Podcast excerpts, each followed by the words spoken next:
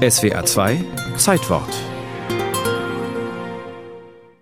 Ein Mann, gerade einmal 27 Jahre alt, mit schon etwas lichtem Haar und einem gezwirbelten Schnurrbart, landet Ende des 19. Jahrhunderts an Ostafrikas Küste.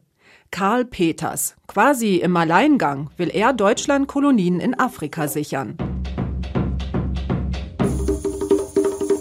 Sein Vorgehen ist ausgeklügelt. Wenn er Einheimische besucht, lässt er zunächst Schüsse abfeuern. Methode Einschüchterung.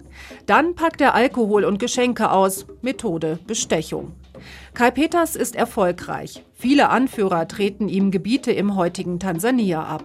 Mit drei Kreuzen unter auf Deutsch verfassten Schriftstücken.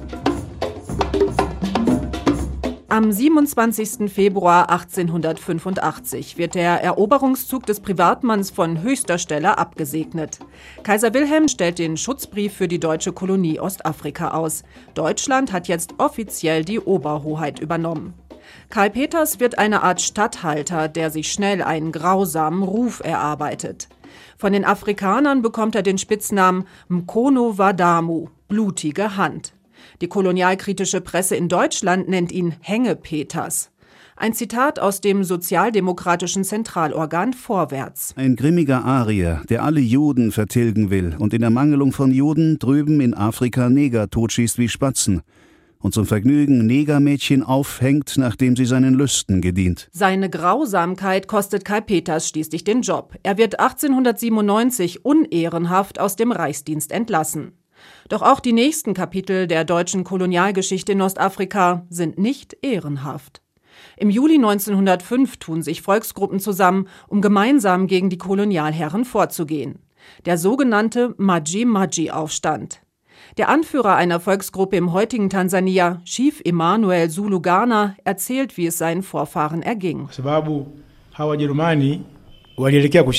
Weil die Deutschen anfangs fast verloren hätten, rekrutierten sie Kämpfer aus dem Sudan und aus Somalia. Diese afrikanischen Söldner brannten unsere Hütten nieder, töteten sehr viele Menschen. Bis heute sind wir hier in dieser Gegend ärmer als anderswo, weil die afrikanischen Kämpfer unseren Vorfahren ihren ganzen Besitz genommen haben.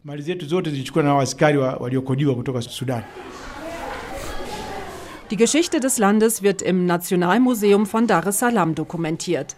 Museumsführer Samuel Saidi ist der Auffassung, dass Deutschland noch einiges wieder gut zu machen habe. Die heutige Generation sollte deutlich machen, dass Deutsche gute Menschen sind. In ihren Kolonien waren die Deutschen sehr grausam, anders als die Briten. Wenn sich das Bild ändern soll, müssen sie noch einiges tun. Ein Thema dabei, die Rückerstattung geraubter Kulturgüter. Nach dem Maji-Maji-Aufstand wurden zahlreiche Schädel besiegter Widerstandskämpfer nach Deutschland gebracht, sagt die Kuratorin des Tansanischen Nationalmuseums Flower Manasse.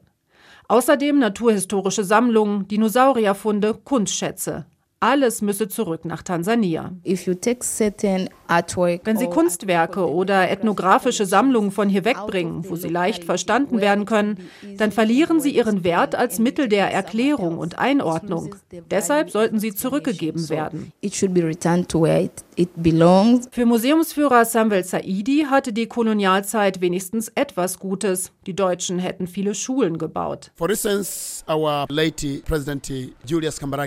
Zum Beispiel unser früherer Präsident Julius Nyerere ist auf so eine Schule gegangen. Er konnte den Unabhängigkeitskampf beginnen, weil er eine gute Ausbildung hatte. So hat Deutschland indirekt nach der grausamen Kolonialzeit immerhin auch zu deren Ende beigetragen.